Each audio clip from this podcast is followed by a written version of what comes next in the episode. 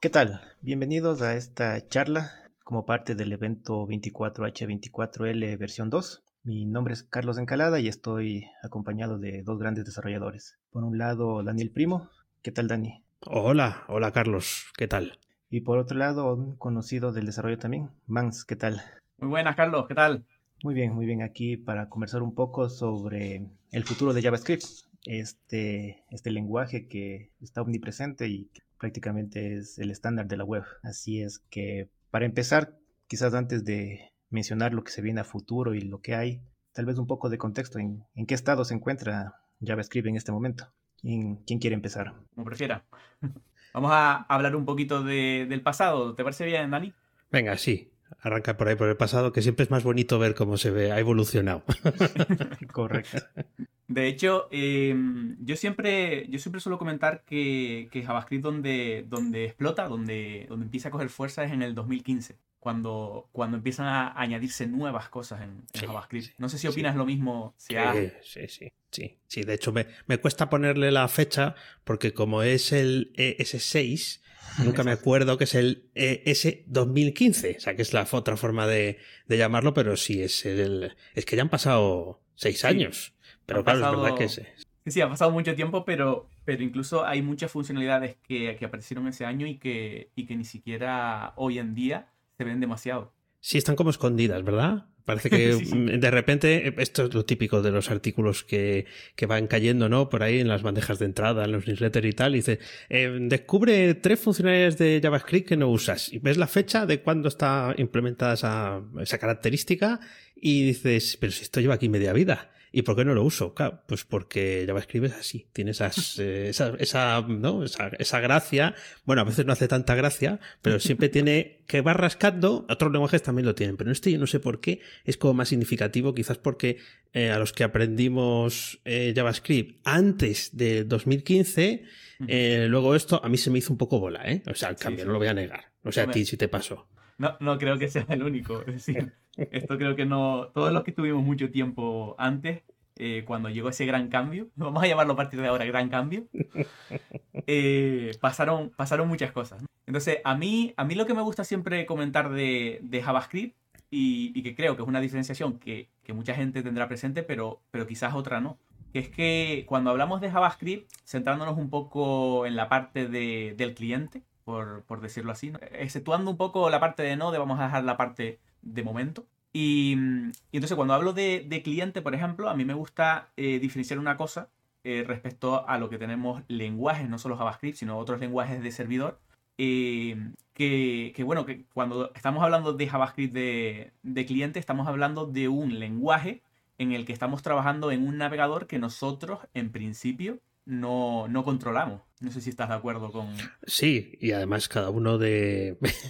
cada uno de un fabricante. Bueno, ahora hay cierta. Es más homogéneo en el mundo del escritorio, no tanto en el mundo del, del móvil, pero claro, no pones tú, que creo que te refieres a esto, ¿no? No es la aplicación de escritorio donde tú lo controlas todo. Bueno, estás en un sistema operativo, pero tienes más capacidad de, de control. Eh, creo que van los tiros por ahí, ¿no? Sí. Sí, sí, sí, exacto. Sí. Es decir, eh, es que yo, por ejemplo, veo mucha gente que no es consciente de, de- de ese detalle, que es que estamos en un, en un ecosistema donde hay muchos navegadores, muchas compañías detrás, ¿vale? Y esas compañías tienen prioridades concretas, ¿vale? Entonces nosotros cuando hablamos de un, pongamos un ejemplo de, de backend, estamos hablando de un lenguaje en el que nosotros lo instalamos en el servidor, ¿vale? Y estamos eh, en base a ese, eh, esa versión específica, esos detalles concretos, donde pues tenemos cier- cierto control. Pero sin embargo, en la parte de JavaScript estamos en un mundo en el que depende todo de qué sistema estés utilizando, de qué navegador, de qué versión, de qué dispositivo móvil, de qué compañía hay detrás y qué prioridades tiene. Entonces, eso creo que es un punto que yo, yo siempre intento destacar. De hecho, es eh, gran parte del trabajo que hay que hacer cuando empiezas a evolucionar eh, en JavaScript y empiezas a, a crecer y a querer crear tus propias aplicaciones, es utilizar esas herramientas que lo que hacen es eh, que construyen ese JavaScript para que sea compatible con más navegadores, ¿no? Cuando utilizas Webpack o, o otros que hay en el, en el mercado, precisamente porque es un entorno.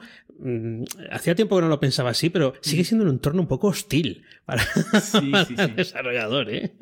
Totalmente, totalmente. Creo que Y creo que por este detalle, eh, precisamente, como bien dices, el tema de, de, tener un... Estar trabajando con un lenguaje, igual que pasa con, con, por ejemplo, con CSS y demás, en el que tú intentas hacer una cosa y empiezas a frustrarte porque ves que en otros eh, lugares, sean navegadores o sea sistemas, no funciona igual.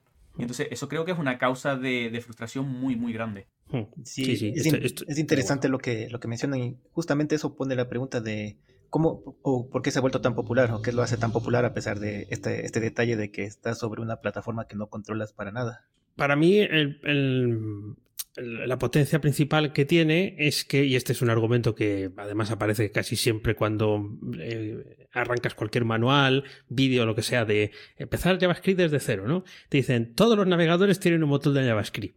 Y claro, eh, ¿quién no tiene un navegador? Al menos en, también en el móvil, ¿no? Pero en el escritorio que es como más accesible, ¿quién no tiene eso ahí? Entonces, con, con dos clics tienes abierta la consola, o sea, no has tenido que instalar nada nuevo. Es verdad que para ti puede ser nueva la pantalla de, de pues, las ventanas de desarrollador y ahí ya puedes poner 2 más 2 y funciona. Y ese yo creo que es un factor para uh, acercarlo tantísimo, aparte de eh, el juego que pueden dar otras plataformas como CodePen o, o, o, un montón que hay, donde tú puedes lanzar el JavaScript ahí directamente. Además, eh, tú lo, no te tienes que preocupar de nada más que que, que más o menos las piezas encajen eh, y tener paciencia cuando recargue todo esto. Y, y, ya estás, ya estás programando. Mientras que con otros lenguajes, eh, pues no, no es así. Necesitas unos pasos intermedios más.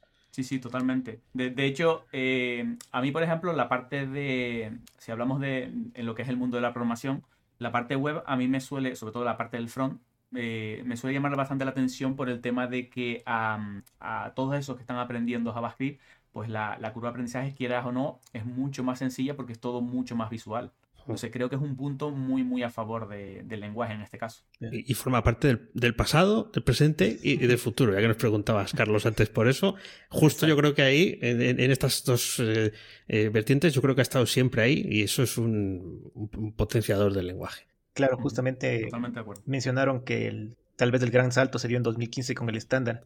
Un poco topando ese tema, eh, ¿Qué creen que se, se venga en el estándar? ¿El estándar agregará tipado en algún momento? ¿Cómo ven ese tema? Ese, para mí es un tema bastante complicado porque al menos a corto plazo no creo, eh, no creo que se aborde. No sé si hay algún, no sé si Dani, tú conoces algún, algún camino por ahí, por, por esa parte, pero yo al menos no he escuchado nada eh, ni siquiera de... No, no, descarto que a largo plazo igual pueda ser algo que, que ocurra, pero al menos a corto plazo creo que no. Eh, estoy igual que tú, sí. Yo creo que esa, esa parte, no sé si la están delegando ya definitivamente en terceros y se están quitando eh, eso, eso de encima. Sí estuve echándole un vistazo, ¿no? Pues claro, es que este, eh, a veces se nos olvida, de hecho yo he tenido que volver a, recordarlo porque, bueno, esto es un aspecto que nos afecta directamente, pero que no tienes eh, todos los días en la cabeza. Es un poco como las leyes que rigen nuestra vida.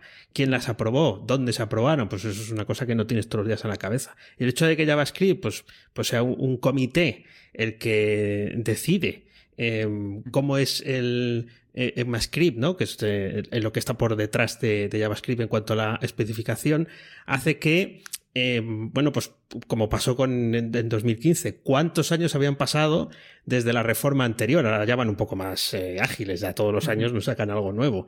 Pero es eh, la riqueza del, del, lenguaje también hace que, bueno, pues los eh, caminos que tome no sean los que parece que para todo el mundo más lógicos, como este de tipar eh, los, las variables, los datos, ¿no? Y que, y que haya esa restricción. Eh, no parece que sea eso un propósito. Quieren darte, pues, herramientas, por ejemplo, para controlar mejor eh, la gestión de memoria, ¿no? O cómo deshacerte de las cosas que ya no usas, pues para que el, el sistema no consuma tanto. A veces tenemos un problema con eso en la web, ¿no? Demasiado JavaScript va haciendo cosas que no tiene que hacer porque no tiene que, que gestionarse así. Yo, eso es un poco la, de hecho, el... sí. sí. sí, de hecho yo, yo tengo, no sé si tienes la misma impresión, eh, pero por ejemplo, el, el, camino que ha seguido, que ha seguido JavaScript eh, lo veo muy similar al que ha seguido PHP, eh, de hecho en su, su, momento, porque yo tengo la sensación de que como que en parte del pasado estuvimos trabajando con, con, un lenguaje en el que era, era una cosa más moderna el tema de trabajar sin tipos.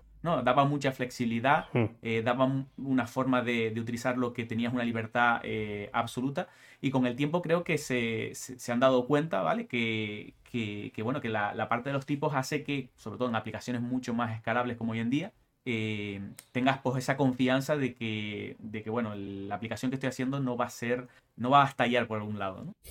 Sí, es cierto que eh, poco a poco los eh, lenguajes se van acercando eh, hacia ahí. Lo has comentado con PHP, ¿no? En sus sucesivas versiones ha ido incrementando ese control y hay otros que también eh, se, se apuntan a ese carro precisamente porque si no eh, corren el riesgo de perder la confianza de, de sus clientes, que los clientes somos nosotros. Y decir, bueno, pues voy a hacerlo con esta otra alternativa, pues será por alternativas, que por lo menos me, me da el control para poder decir, donde hay una cadena de texto no hay un entero. No, y, si, y si pasa, me vas a resolver esto como un error de otro tipo, no una pantalla en blanco, que es una, una de las eh, pegas más gordas que podemos encontrarnos muchas veces con lo que hacemos. Totalmente de acuerdo. Claro, justamente yo me comentaba este tema del, del tipado porque siempre, bueno, desde hace tiempo me llama la atención el tema de TypeScript, que muchos dicen que vino a solucionar algunos de los, de los problemas que tiene JavaScript en esa parte. Entonces, no sé ustedes cómo le ven el, el tema de TypeScript, cada vez será más utilizado o, o cómo le ven. Yo, yo en el tema de TypeScript, es decir, soy. Bueno, yo, primero es que soy un amante de JavaScript, ¿vale? Bastante, bastante cerrado en ese, en ese caso. Y a mí, por ejemplo, TypeScript me parece que es una ventaja, eh, sobre todo en, en- cuando trabajamos en empresas, eh, estamos haciendo un producto específico que, que tenemos que asegurar ciertas cosas. En, en- en estos casos, pues TypeScript yo creo que es casi una, una obligación, por decirlo así, no, no tanto obligación, pero sí una cosa muy recomendable eh, para utilizar en equipos que son equipos de trabajo muy diversos, con, con mucha gente tocando la misma base de código. Eh, ahí yo creo que es eh, muy interesante, pero hay después ciertos detalles tampoco que no me convencen demasiado de la parte de, de, TypeScript. Una, por ejemplo, es que en cierta forma oscurece un poco el- el lenguaje, porque al final, eh, quieras o no, eh, TypeScript es, un- es una cosa que, que, bueno, que es diferente, es un poco diferente a, a JavaScript. Esto yo creo que es un poco unpopular opinion, pero, pero vamos, pero, pero es la opinión que tengo un poco alrededor de esto, ¿no? De que, de que mucha gente a lo mejor se pone a aprender TypeScript sin saber las bases que tenemos de JavaScript y a veces pues no es tan bueno como, como podría ser. Como al menos Sí. opino yo. Sí, o, o- o te obsesionas con quererlo hacer todo según las leyes de TypeScript cuando sigues pudiendo utilizar JavaScript en ese mismo, en ese mismo contexto. Yo coincido contigo respecto a la eh, práctica útil, ¿no? En, en sitios donde se necesita orden, organización, eh, y, y, bueno, pues no se quiere correr más riesgos de los necesarios y si se puede poner pues una restricción más, como puede ser pues, cosas que TypeScript, como esto que preguntaba Carlos del tipado, pues mejor. También lo veo eh, útil y de hecho cada vez es más popular verlo en librerías que utilizamos eh, de, de- de terceros, ¿no? Como hacen el desarrollo en TypeScript, porque también quieren tener test, porque quieren tener. Eh, es, es la misma, es la misma filosofía que lo que estabas tú comentando, Manz, del equipo, pero en este caso el equipo es el mundo, el universo. y al final, eh, pues también lo que, lo que quieren es que su herramienta funcione y que no tenga, em, por así decirlo, fallos que, que inesperados, ¿no? En el sentido de pues, lo que comentaba antes de meter una cadena de texto en un entero y que aquello, pues bueno, eh, de- no, no te diga ni sí ni no ni todo lo contrario. Y esa, esa parte la veo en positiva. Además, eh, cada vez, eh, y eso todos nos podemos dar cuenta, como un extra o una feature, una característica que tienen casi todas las plataformas para trabajar con JavaScript y empezar a escalar hacia arriba, es que tienen soporte para TypeScript o mejoran el soporte para TypeScript o directamente te dicen, no, escribe en TypeScript. O sea, JavaScript bien, pero hazmelo otro, hazme, házmelo mejor con, con ficheros TS, no, con, con esa extensión. Entonces es como que nos van siempre, es, es la sensación que en tecnología siempre nos van empujando como hacia arriba, ¿no? Hacia, hacia cosas que son más complejas. Y otra cosa importantísima, creo, también de- del tema de TypeScript es la mejora de, de experiencia de desarrollo, que creo que también va muy enfocado a esto, el, el autocompletado que consigues con herramientas por terceros, que creo que más o menos también ibas por ahí cuando lo comentabas. Eh, muchas librerías pues eh, han ido por ese camino. Por ejemplo, yo he seguido muy de cerca eh, el desarrollo de Phaser. La próxima versión quieren integrarla un poco, hacer lo mismo que pasó con, con Vue, por ejemplo, del salto de Vue 2 a Vue 3 donde, donde una de las principales prioridades era mejorar esa compatibilidad de, de TypeScript, que muchas veces al final donde afecta es a la experiencia de desarrollo cuando tú estás con tu, Visual Code, con tu IDE que estés utilizando y que se integre muy bien. De, hecho, eh, Visual Studio Code eh, tiene ese soporte mm, opaco, opaco en el sentido de que lo tienes eh, y hasta que no te pones a mirar, dices, anda, si, si es capaz de hacer cosas que tienen que ver con TypeScript, pero yo no he definido en ningún sitio que esto sea TypeScript, ¿no? Con lo cual ellos, claro, eh, esa experiencia del desarrollador, aunque tú no sepas que eh, está manejando eso por debajo, pues tratan de, de, hacértela, de hacértela llegar y al final es otra vez lo, lo que decíamos antes, ¿no? Si nos lo tienen que poner como más eh, confiable, para que no miremos a otro sitio o nos seduzcan con cantos de sirena, otros lenguajes. Exactamente. Ok, y bueno, un poco topando este, avanzando en esta, en esta charla, quería conversar con ustedes sobre los frameworks. Creo que es una de las cosas más llamativas de los, últimos años sobre estos, digamos, tres principales que, que ocupen todo el mercado, que son Angular, Vue y React. Y últimamente también se ha escuchado mucho de Svelte que está subiendo. Los frameworks, ¿qué, ¿qué, dicen ustedes? ¿Ayudan a acercar a los desarrolladores al uso de JavaScript? Eh, qué ventajas tiene o si es que uno quiere empezar a aprender, debería empezar con, las bases. Eh, yo, no tengo claro si, el mundo de los frameworks acerca a los desarrolladores o los enemista un poco más, pero, pero bueno, pero sí es verdad que, por ejemplo, yo, yo en el caso de, Angular, por ejemplo, se lo voy a dejar a, Dani, que creo que, él había dicho que, lo controla un poquito más. Yo Angular, por ejemplo, no lo, eh, no lo he tocado, pero sí soy un poco más cercano a, a frameworks como Vue o React. A mí, por ejemplo, una de las características que, me gusta de estos frameworks es el, tema del enfoque progresivo, ¿vale? Es decir, tú eh, empiezas a trabajar con el framework y más o menos pues vas viendo el, detalle de, bueno, pues yo voy a utilizar este framework y poco a poco pues voy viendo cómo, cómo avanzarlo, cómo, cómo ir incorporando nuevas características e ir eh, pues haciendo algo. No sé, una de las, de las detalles que me gusta. Eh, ya que me, te, agradezco que me hayas asignado el rol de saber de Angular cuando no, no, estaba seguro, pero, pero yo al menos eh, Angular es el caso que no, he tocado y en el caso de Vue y React sí soy un poco más, más próximo a eso. Pero fíjate, hablando con personas que trabajan con Angular, que es el, acercamiento mayor que he tenido, yo hace muchos años sí que he hecho un vistazo a Angular JS, la primera versión de, Angular, luego eh, en la versión 2 le quitaron lo de JS y lo convirtieron en otra cosa. Pero eh, encaja en lo, que, en lo que decías y sobre todo tiene ese contexto en el que mientras que en Vue y en React tú eres eh, bueno, siempre tienes, eh, que si quieres, luego hablamos de, los frameworks que están por encima de los frameworks, que están ahora en, pleno auge, ¿no? Para construir cosas por encima de ellos. Eh, pero en, estos frameworks que son más progresivos, que a mí también me gustan más, tú tomas las decisiones. Es verdad que hay librerías que siempre están como de la mano, ¿no? Es, ¿cómo no vas a utilizar esto para manejar el estado? ¿Cómo no vas a utilizar esta otra librería para manejar el router? ¿Cómo se te ocurre probar otra cosa o hacerlo tú a mano, ¿no? Bueno, pero en el caso de Angular, hablando con personas, una entrevista que hice en el podcast hace algún tiempo y tal, te, decían que la gran facilidad es que si tú te acoplas al hecho de que sea un framework más dogmático, a la hora de decirte, pues tienes que colocar esto en esta carpeta, bueno, sin conocer mucho Angular, ¿eh? O tienes que definir esto como tal cosa o tal otra, eh, no hace que tengas que pensar en cómo juntar esas piezas, ya vienen incorporadas. Pero eso lo que hace es elevar la curva de aprendizaje para que tengas que eh, tener una conciencia mucho mayor del todo.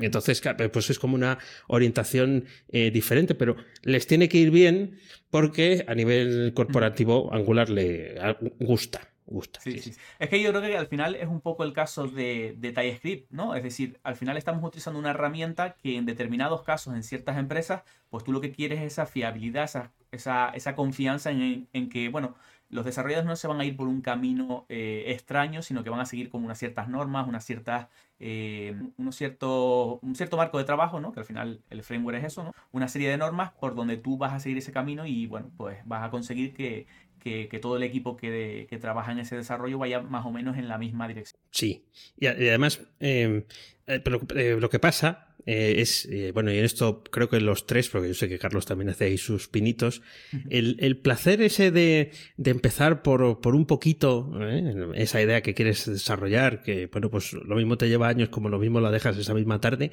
em, la arrancas ahí con, con, una pequeña ayuda, un pequeño starter, el que sea, ¿no? Para tener, hablo ahora de, de Vue, React, incluso Svelte, ¿no? y, y en, enseguida empiezas a conseguir es verdad que, bueno, según vas ganando experiencia eres más rápido o, cometes menos errores, ¿no? Pero vas ganando la funcionalidad, tienes que discurrir eso, eso de pensar, ¿no? Eh, ¿cómo, llamo a esto? ¿Dónde pongo esto otro? He visto que fulano, eh, me engana, lo hizo de tal manera, de tal forma, voy a probarlo así.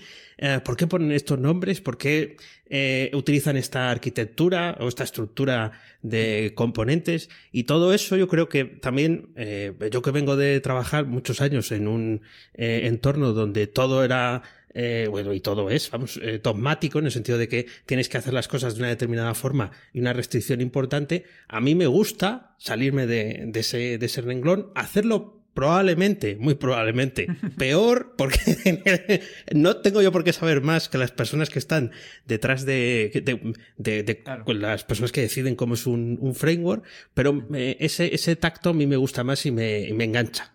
Sí, no sé si tú a ti te pasa igual. Sí, sí, totalmente de acuerdo. En la parte de experimentación, de ir viendo nuevos caminos en los que puedes trabajar de una forma diferente, de, de probar alguna alternativa de, de, bueno, de una de las librerías que tiene, vamos a probar esta otra alternativa que tienen para, pues yo qué sé, trabajar con el Estado, para, para, no sé, para ver la parte de, del código. Muchas, muchos detalles que, que, bueno, que hacen eso también un poco más... Eh, me recuerda mucho a, por ejemplo, la, el tema de las distribuciones de Linux, por ejemplo. Una cosa que pasaba exactamente lo mismo.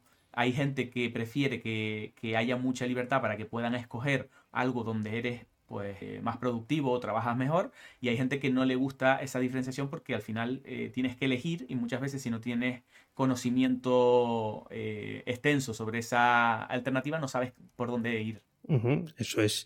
Y respecto a lo que preguntabas de Svel, que es como el cuarto amigo, el, el, que se sienta a jugar la partida, ¿no? Y que parece que acaba de llegar nuevo uh, y no se entera muy bien de cómo son las reglas del MUS. Eh, eh, yo, em, eh, la verdad, sí sigo cómo eh, va avanzando y hay una cosa que me gusta a mí de este, de este framework, que es que quieren que se escriba eh, lo que lo, lo, las aplicaciones que crees con Svelte que se escriba lo más parecido al, al lenguaje de JavaScript, ¿no? Entonces intentan, yo no lo sabía, eh, pero intentan eh, reutilizar o sobrecargar eh, funcionalidades que tiene el propio JavaScript. Un poco lo que decía Manz al principio, de pues resulta que tenemos tantas cosas que no, muchas no, no las descubrimos mm, pues ahora, ¿no? Después de tantos años.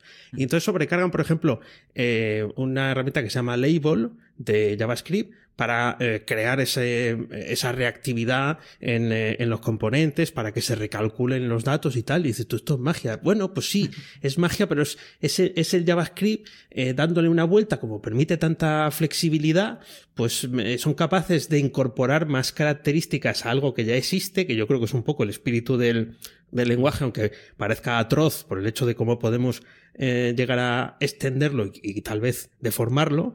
Y, y esa, esa, filosofía a mí sí me gusta. Porque a, a veces lo que pasa con, con, con Vue, con React, eh, en, en, determinadas notaciones, ¿no? O, o, determinados proyectos, no entiendes muy bien lo que pone. Porque está revoltijado. No sé si tú, man, te encuentras con eso alguna vez.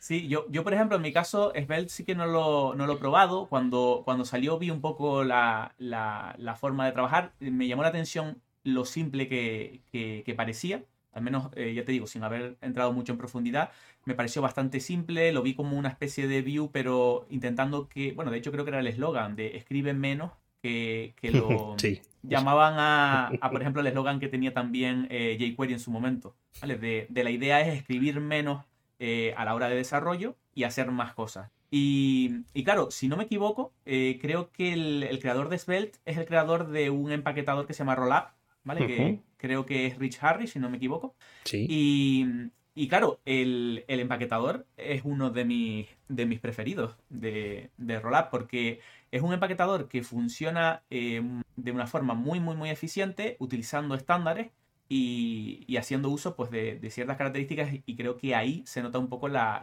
mano, ¿no? la experiencia de, Rich Harris. ¿no? sí, sí, sí. La parte, a mí, pues esa parte la, la verdad es que, siempre me ha llamado la atención y es uno de los frameworks que me, que me gustaría tocar. Siempre aquí, cuando estamos esperando un poco a ver si sale uno, alguno más. Pero, pero sí, sí, en principio, con ganas, con ganas. Eh, eh, no sé yo si saldrán. Está un poco más tranquilo, ¿no? Sí, sí. Eh, la cosa ahora ya está un poquito más tranquila, gracias. Menos mal. Pero... Salen, por, ahí de vez en cuando, ves uno aflora, sale como una florecilla, pero, pero no es como antes que era la selva y el machete. Sí, sí, sí, totalmente de acuerdo. Y, y bueno, la, la parte de, de, de, esa, de los empaquetadores es otra, otra parte también bastante, bastante potente y, y, que yo creo que al menos, no sé si será mi, en mi caso, estoy viendo mucha revolución últimamente. Sí, están eh, también como extendiendo los tentáculos, ¿no? Yo que, eh, eh, bueno, a nadie se le esconde que yo no es, no es, un tema que lleve especialmente bien, porque no me he aplicado en exceso, quiero que me lo den fácil. No quiero estudiármelo en, en profundidad, es una cuestión personal, no porque estén mal hechos ni muchísimo menos, el que, el que tiene el defecto de fábrica soy yo. Pero vas viendo cómo quieren incorporar, ¿no? para, que para que a ti te sea más sencillo, incluso como en el caso de, de Astro, que es eh, ya algo que va un poquito más arriba, que esa em, cosa que parecía una, una entelequia, una, una barbaridad, ¿no? De juntar en un mismo sitio eh, componentes construidos con Vue, con React y con Svelte y con alguno más, eh, sea posible y que mm, de hecho tú allí em, no tengas que intervenir para nada salvo en la definición de tu propio código y eso es gracias a que por debajo Webpack, si no me equivoco en este caso, está configurado de la forma precisa para poder conseguir esa, ese, ese avance. Eso es una maravilla. Sí, sí, en, el caso de... Voy a intentar responderte las, las dos cosas porque hay dos cositas que creo que, son interesantes. Eh, yo en el mundo de los empaquetadores sí que he tocado eh, algunos de ellos. Eh, en su momento, bueno, Galp en su momento creo que fue el primero, o al menos de los primeros. no tuve el honor de, probar Grant, que era el, anterior, creo, creo recordar.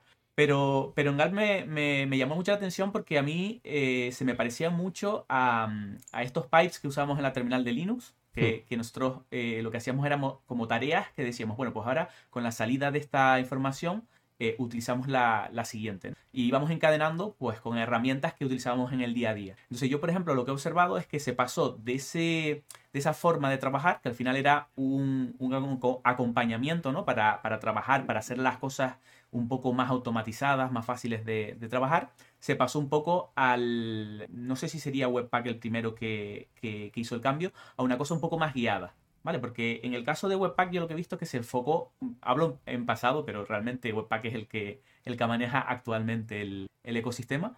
Y, claro, lo que estuve viendo es que se pasó de, de, un, sistema que, pretendía pues, hacerlo todo un poco más sencillo a, a algo que, al final se hace eh, no sé si, si, alguien habrá hecho ficheros de configuración de Webpack, pero a mí me parecen un infierno. Es una cosa que son bastante, bastante complejos de, de, crear. Es decir, yo soy incapaz de hacer una plantilla de, Webpack desde cero. Dani creo que tiene una experiencia con eso también.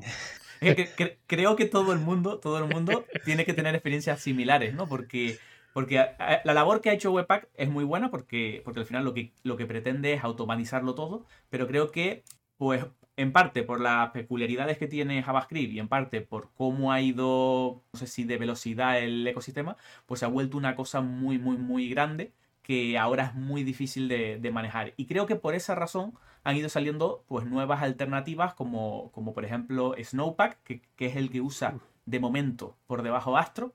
Eso es, que me he y, Exacto, no, es que, pero que es, es, muy gracioso porque yo leí que Snowpack es, de, es una contracción de eh, no eh, Webpack. ¿Vale? Que eso es muy curioso.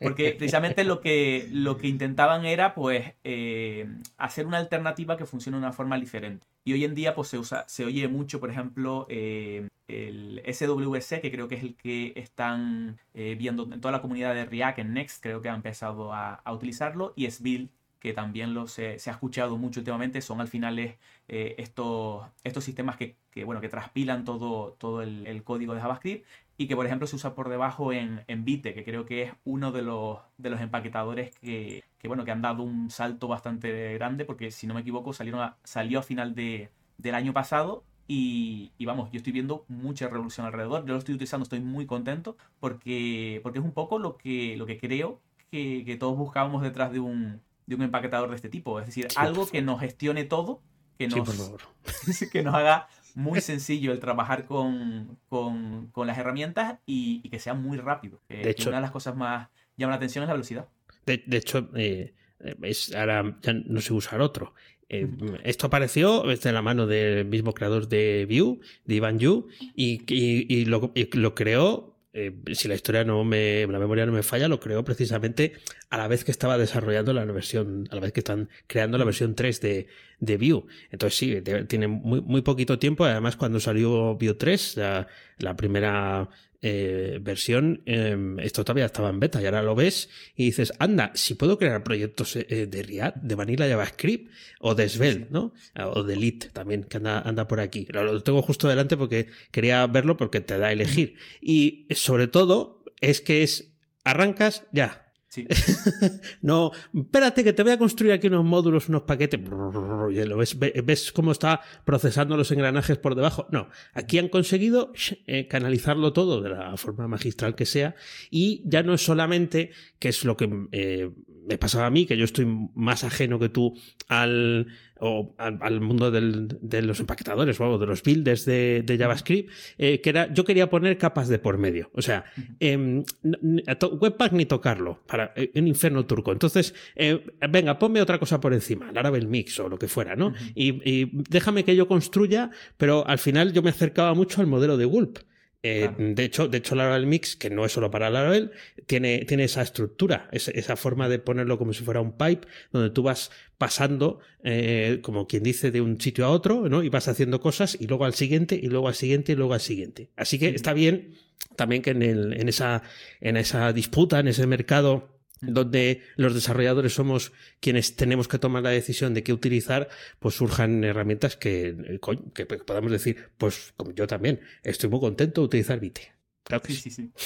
Es que, es que de hecho yo, yo tampoco creo que, que, Galp haya, haya desaparecido y demás. Es decir, se, se, usa muchísimo, creo. creo vamos, creo que, que, todavía se usa bastante. Lo que pasa es que creo que son dos filosofías diferentes y como siempre, pues tendemos un poco a ir a lo más cómodo. Entonces creo que, que en ese punto es en el que pues se ven las ventajas que, por ejemplo, tiene Vite. Eh, Galp, de hecho, se utiliza un montón en plantillas premium. Eh, del, formato o la plataforma que sea, te, eh, ves, ¿no? Como tienen los ficheros eh, originales, tienen el ficherito de Galp por ahí, haciendo pues todas las mm, cosas que tiene que hacer y están, sí, sí, yo creo que está bastante más vivo de lo que parece otra cosa es que esté en primera línea, ¿no? Pero sí, sí. Sí, sí, porque además en, el mundo de JavaScript ya sabemos que todo se mueve también un poquito por modas y, hay momentos en el que algo pues se suena más y entonces ya todo el mundo empieza a investigar. Sí, eso es. Justamente eh, retomando eso que mencionaste, Dani, el tema de, de Astro, ¿no? Que te permite integrar, digamos, cualquier sabor ahí para, para el desarrollo. Viene la, la consulta si los frameworks con el tiempo convergerán, serán parecidos o cada uno tomará un, un nicho en, en específico. Imagino que tomarán eh, o sea, muchos desaparecerán o dejarán de estar en desarrollo.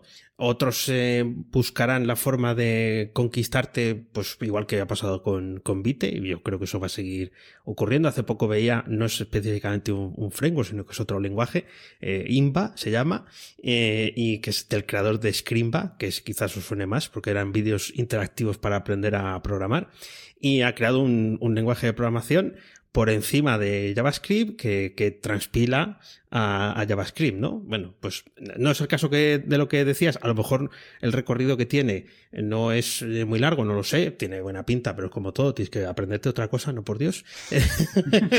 pero bueno, está, está ahí, ¿no? Y, en el caso de, de los frameworks, yo creo que hay una especialización clara de Angular, ya lo hemos citado antes, y eh, una popularización extrema de, otro que es React, ¿no? Que es eh, el, porcentaje mayoritario de uso de ofertas y demás de trabajo, em, aunque, aunque Angular eh, tiene muchas, pero React está cada vez más presente. Además está como muy vinculado al mundo de la startup, al mundo de la evolución de los productos que tienen éxito y un poco también lo que hablaba más hace un momento de, la moda, ¿no? De que nos resuena más, entonces es como que es lo que tenemos que, aprender. Ahora, converger y convertirse, eh, o sea, ¿te imaginas? Una fusión entre, entre unos y otros, no porque está ya porque son filosofías diferentes, sí.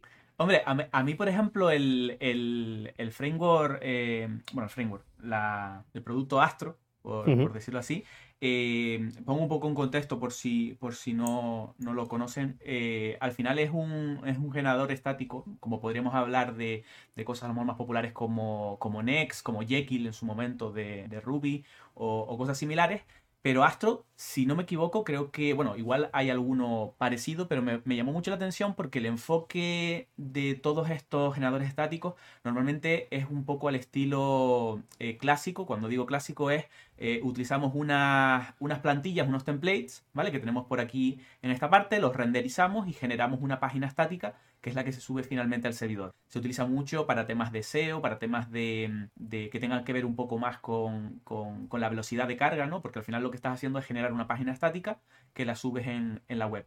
Entonces, a mí, por ejemplo, me llamó mucho la atención en el caso de Astro porque, porque no utilizaba ese modo clásico de las plantillas y demás como lo hace la mayoría, sino que utilizan eh, componentes, que es un poco la, filosofía que tenemos de, trabajo, de programación en, el mundo del, front.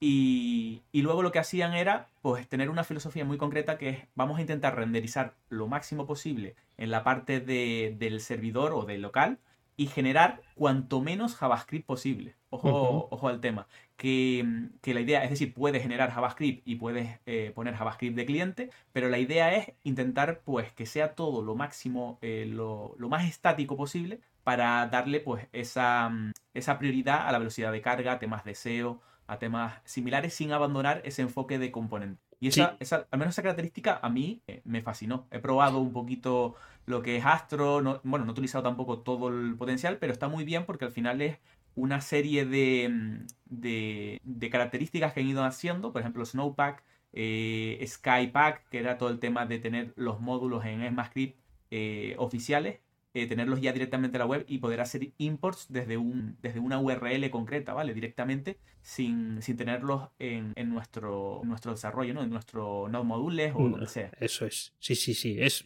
eh, yo también he jugado con, con ello y el, el, el, concepto de hidratación parcial, que es el, el sitio donde está la, la chicha, que es, eh, yo creo que de donde nace, porque yo sí que he seguido también un poco la evolución del, del proyecto y ha, ha, ido muy rápido en, en, los últimos meses, el hecho de que seas tú quien decide si ese JavaScript se tiene que cargar o no y cuándo. Sea, a veces que no querrás que sea más que un componente que genere un HTML estático, puede ser. Eh, eh, pensemos en, bueno, cuando solo tenemos un template, ¿no? Pero luego también puedes decidir que solo se eh, cargue el JavaScript cuando se visualice, cuando se vea ese componente, o cuando la media query sea acertada, em, o sea, que coincida con, con, lo que estás visualizando en ese momento, por el ancho de pantalla o por lo que sea.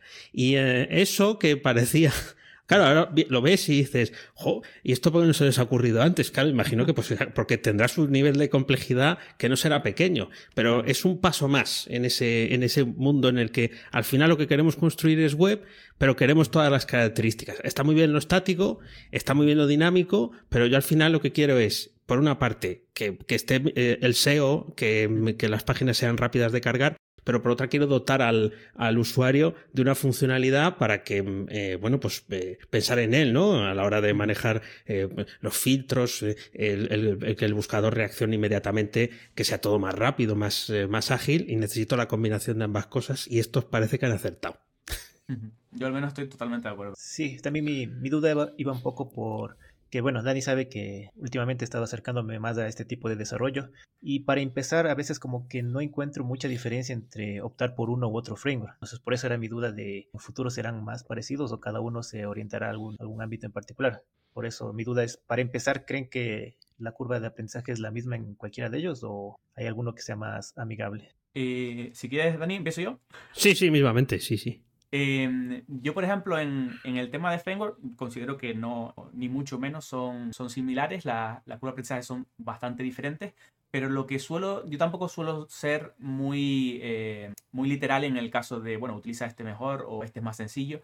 Al, final todo depende un poco de dónde venga el que va a empezar a utilizar el framework. Y al menos mi, mi forma de, de, verlo, ahora, ahora veremos si, si Dani, por ejemplo, está de acuerdo, em, es, yo suelo decirles mucho, si por ejemplo alguien viene de front, de trabajar en front, está acostumbrado pues a lo que es el HTML, CSS, cosas que el JavaScript de cliente está acostumbrado a esto, eh, yo lo que suelo recomendarles es Vue, ¿vale? Porque me parece que la curva de aprendizaje es muy muy suave si tienes ese camino previo. Eh, luego, si vienes por ejemplo de la parte de, del backend, ¿vale? Y conoces Node, pues creo que la curva de aprendizaje para aprender React es muy suave porque porque es muy parecido a lo que se hace pues un poco en backend, en Node y demás. Y por último, eh, Angular creo que es la opción que, como comentábamos antes, eh, está orientada en que tú llegues y no te salgas del camino. sé yo normalmente suelo siempre decir este, este detalle para saber eh, cuál es la decisión de, elegir, que ya depende de cada, de cada uno o de cada, cada proyecto.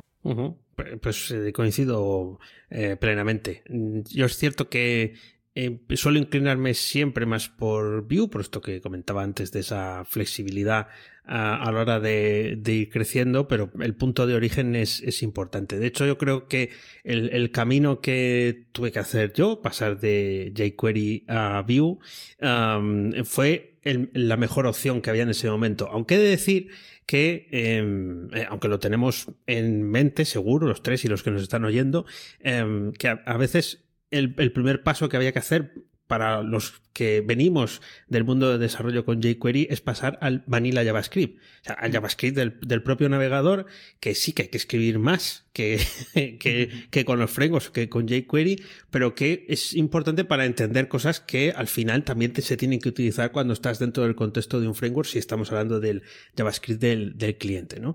Y que mm, eh, de alguna forma estuvo mucho tiempo, al menos yo tengo eso en mi recuerdo, ¿no? Defenestrado porque no era compatible según los navegadores y uno hacía una cosa y otro hacía otra, pero al final es la, es la base. Crear aplicaciones con vanilla JavaScript, pues yo mm, tienen todo mi, o sea, les doy un abrazo a los que lo hacen porque creo que eh, tiene, tiene mucho mérito por el esfuerzo que, que conlleva, pero es un paso que ah, a veces no lo tenemos eh, tan presente porque nos ponen el caramelito en la boca de, hacerlo todo más fácil, pero mm, muchas veces es interesante. Sí, sí, totalmente de acuerdo porque, porque al final las bases hay que tenerlas fuertes y, y, creo que uno también, uno de los problemas que hay es que si empiezas directamente con un framework, al final es una mezcla de conceptos, ¿vale? No solo el framework, sino que empiezas a ver cosas de eh, pues, JavaScript Vanilla, de, del empaquetador, del framework y demás, y todavía no tienes esas bases claras que creo que son súper importantes para que puedas evolucionar un poquito más rápido. Correcto, correcto. Sí, sí me queda bastante claro ese, ese tema. Justamente hemos estado hablando ahorita de muchos detalles, muchas librerías que por encima de JavaScript, eh, la mayoría orientada al, al, front. Pero si hablamos en el back, cada vez está tomando más fuerza también desarrollo con JavaScript. ¿Cómo ven ese, ese detalle? ¿Creen que JavaScript pueda sustituir en el back algún otro lenguaje? Si no lo ha hecho ya. Exacto. en, algún caso, si no lo ha hecho ya. Eh, yo lo que veo es que tiene ese grado de, de madurez sin ser un experto. ¿eh? eh soy un, un, usuario novel de, de Node, hago cosas, pero a veces no sé muy bien lo que, lo que estoy haciendo. Em, pero sí te das cuenta que no son pocos los años que lleva, no son pocas las versiones que, que ha extraído. De hecho, le han salido, eh, bueno, pues algunos competidores muy interesantes como es Deno, ¿no? Eh, en, la, la, traslación esa de las, de las palabras. Y además, este no, no, no ha quedado en el olvido, sigue aportando cosas que, que Node no tiene. Y de hecho, sobre Node, em, si, si alguien quiere construir em, algo más, o sea, con una estructura em, más eh, dogmática, como decíamos antes, que la que puede darte Express, eh, hay también tanto para, para elegir, que abrimos otro, otro melón en el que, bueno, yo no, puedo meterme porque tampoco tengo tantos, eh, tanta experiencia, pero sí es verdad que es muy interesante ver cómo intentan aplicarle estructura a todo eso para que al final tengas las comodidades típicas de un framework que está sobre un lenguaje y que, bueno, que ya tengas eh, según qué eh, features, características ya eh, establecidas. Así que a mí mm, me parece que sigue estando ahí. O sea, tú miras en qué se puede programar mm, las eh, functions as a service. ¿En qué se puede programar en el serverless? Y está todo el rato por ahí en las cosas modernas o, las nuevas implementaciones, siempre sale Node.js. También sale Python, por supuesto, y salen otros, ah, pero siempre está eh, JavaScript eh, en servidor como una opción de primer nivel y eso es muy buena señal. Sí, sí, totalmente. Y, el, tema, el tema también de que, de que, claro, al utilizar Node, yo creo que una de las particularidades concretas por las que mucha gente se decide por Node es que ya no tiene que hacer ese switch, ¿no? De cambiar de ahora estoy en un lenguaje en la parte de front, ahora estoy en otro lenguaje diferente. Creo que es una de las, de las opciones que siempre hacen que el usuario diga, bueno, pues voy a elegir este stack porque al final voy a estar un poco trabajando en el mismo ecosistema y puedo aprovechar y utilizar eh, cosas relacionadas de, este tipo. Y en el caso de, Deno, eh, a, mí, a mí la verdad es que me he, mirado un poco de, de Deno y me ha gustado mucho.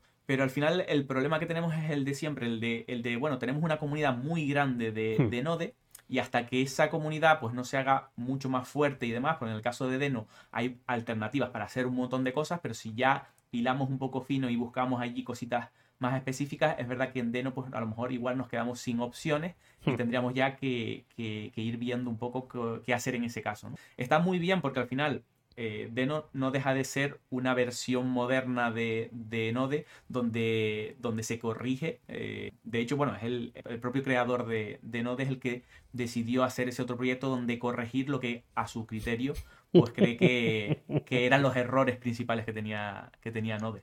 Es mi category y me lo llevo. Pulpo como animal acuático. ¿No queréis? Pues ala, me monto un framework nuevo. Sí, sí, pero es, es, cierto, sí, cuando, eh, claro, es la versión 1, me estoy viendo ahora, versión 1.15 en este momento y no de, eh, no quiero decir el número porque eh, no sé en qué, en cuál estamos, 15, 16, 17, nunca me acuerdo, en el, en el último en el que andamos, claro, la evolución es muy diferente, sí. Entonces, ¿eso quiere decir que en los próximos años JavaScript será más omnipresente en el desarrollo? Eh, ¿En, qué sentido? Quiero decir, eh, Porque en, el front prácticamente no, no, tiene rival. ¿O hay algún algo que, le, que se le pueda sustituir en la parte de front? Es que al final lo que hacen es, eh, por cierto, no es 17, que, que, lo he mirado, que si no, luego parece que no, que no, sé lo que instalo. Em, yo, lo que sí veo es que al, final van saliendo alternativas como esta que decía antes de, de IMBA, em, pero al final eh, claro, tú estás en el contexto del navegador. Si estás en el, eh, estamos hablando del JavaScript del cliente, y en el contexto del navegador, aunque aparezcan cosas nuevas, eh, porque siguen evolucionándolo, realmente la forma de manejarlas sigue siendo JavaScript. Sí, está también por ahí el WebAssembly, que yo creo que sí que tiene un futuro prometedor, para dotar al navegador de todas las cosas que ya no se pueden hacer eh, o, no, entran dentro de, del DOM, ¿no? Y, ya necesitan un, refuerzo por fuera que se integre y esa es una tecnología, mm, yo lo miro con, como un objeto brillante, ¿no? No quiero mirar mucho, o sea, por si acaso me encanta, no sé si Mance está como yo. Sí, sí, sí, totalmente, porque, porque al, final el, lo necesario es en qué momentos necesito una, un rendimiento tan grande, ¿vale? Como para utilizar eh, que se me quede corto JavaScript. Pues ahí es donde entra esta parte y, que creo que, bueno, creo que todo el mundo eh, que estamos en este ecosistema, desde que lo vimos, dijimos, esto, esto pinta muy bien. Ahora todo depende de cómo vaya avanzando, cómo vaya eh, creciendo la, comunidad. No creo que desplace, es decir, al final no se trata de desplazar, sino dar un apoyo para hacer cosas más eh, específicas. Y a mí siempre me viene a la mente pues, el caso de Figma, por ejemplo, en el que trabajan con unos canvas y, bueno, al final necesitas mucho, mucho rendimiento para, optimizar ciertas operaciones y que sea mucho más rápido de lo que a lo mejor hacías operaciones con, JavaScript. En caso de juegos o cosas similares, pues también eh, será un actor bastante, bastante importante. De hecho, para como eh, de alguna forma, como para em, convertir el navegador en, sobre todo en el caso de los juegos, estoy pensando ahora, eh, en que se arranque todo por ahí y, que funcione eh, de forma nativa en el navegador sin que tú tengas que, eh, bueno, pues hacer esas instalaciones. Yo sé que el mundo de los juegos ha cambiado mucho, ¿eh? pero siempre recuerdo instalaciones muy gruesas, ¿no? De, un montón de, historias y que ahora los juegos todos son online, los que triunfan, con lo que tiene todo, todo el sentido, pero sí, para mí también van a ser complementarios, aunque yo también creo que la curva de, interés o de, eh, o de moda que vaya a tener eh, todo lo que está rodeando al WebAssembly, pues será más, más inclinada por el hecho de que es algo más nuevo. Eso también. Perfecto. Sí, porque como les decía, o sea, lo que me llama la atención es que cada vez está más presente, ¿no? JavaScript. Entonces, por eso es lo que digo que eh, cada vez se ve como una de las mejores alternativas cuando una persona se acerca al, tema de desarrollo y quiere empezar. Muchas veces le, le, sugieren empezar por ahí, sea cual sea el camino que, que vaya a tomar más adelante, ¿no? Eh, por JavaScript dices. Eh, sí, sí. Lo, único es, yo no sé ahí, que me, quizás me metan un charco porque estamos en un debate de JavaScript, pero eh, yo he hecho varias prácticas con, con, personas que querían empezar a programar y que tenían curiosidad por ello y que tenían muy pocos conocimientos, sí, de informática, pero no de programación. Y no sé si JavaScript, al menos tal y como lo, lo enfocamos en esas prácticas, es la mejor opción eh, por eh, las características que tiene, ¿no? En cuanto a sincronía, al hecho de que va muy relacionado con las acciones del usuario, si estás eh, hablando de un JavaScript que no es de servidor, sino de, de, cliente, en el que puedas tener un resultado visual, que yo creo que siempre es un factor que refuerza el, el aprendizaje, pero que tiene unas peculiaridades ya de entrada que ahí hace como que, que choque, ¿no? No, no sé si Manz lo ve como yo, esto de poner el primer pie en JavaScript o en otro. Eh, claro, es, complicado, sobre todo si hablamos desde un punto de vista en el que la programación es, totalmente nula, ¿vale? Partimos de, un punto en el que el tema de programación no estábamos desde cero. Eh, los factores importantes, como dijo, como dijo Dani ahora mismo, eh, el tema de parte visual, ¿vale? Ayuda bastante, pero las peculiaridades que tiene JavaScript eh, entorpecen un poco, puede, puede complicar más ese aprendizaje.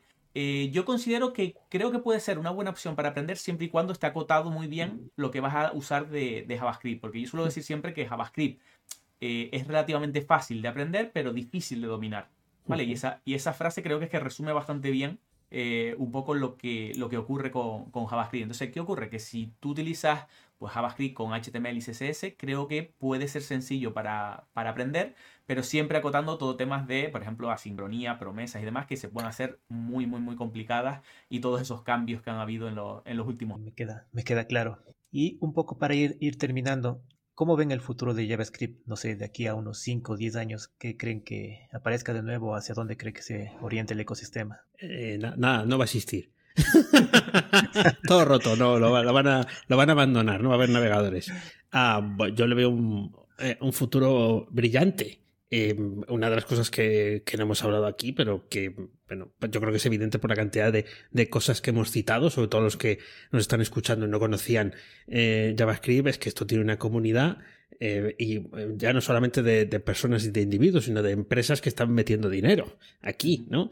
Eh, entonces, claro, cuando tú tienes esa vitalidad, sigue siendo uno de los lenguajes que siempre está en las primeras posiciones en cuanto a el, uso, el deseo de usarlo, el, ser el primero que quiero aprender. En, las estadísticas no tiene por qué estar siempre el primero, pero siempre está en, muy buenas posiciones.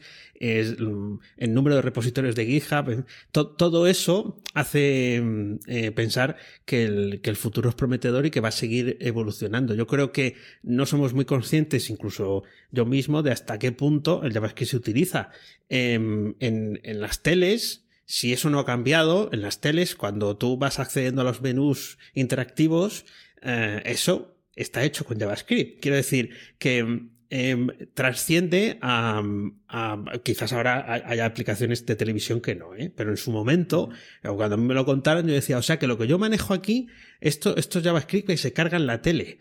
Y te estallaba la cabeza, digo, pues yo estoy ahí intentando hacer tres cosas con, eran los tiempos de, de jQuery, ¿no? Y tal. Eh, y, resulta que hay gente que ya está haciendo esto. Entonces, eh, la evolución Em, eh, seguirá yendo hacia mm, otros caminos, en realidad virtual, muy probablemente y demás, pero mm, eh, yo sí que le veo eh, un futuro. Al final la web em, sigue haciendo falta.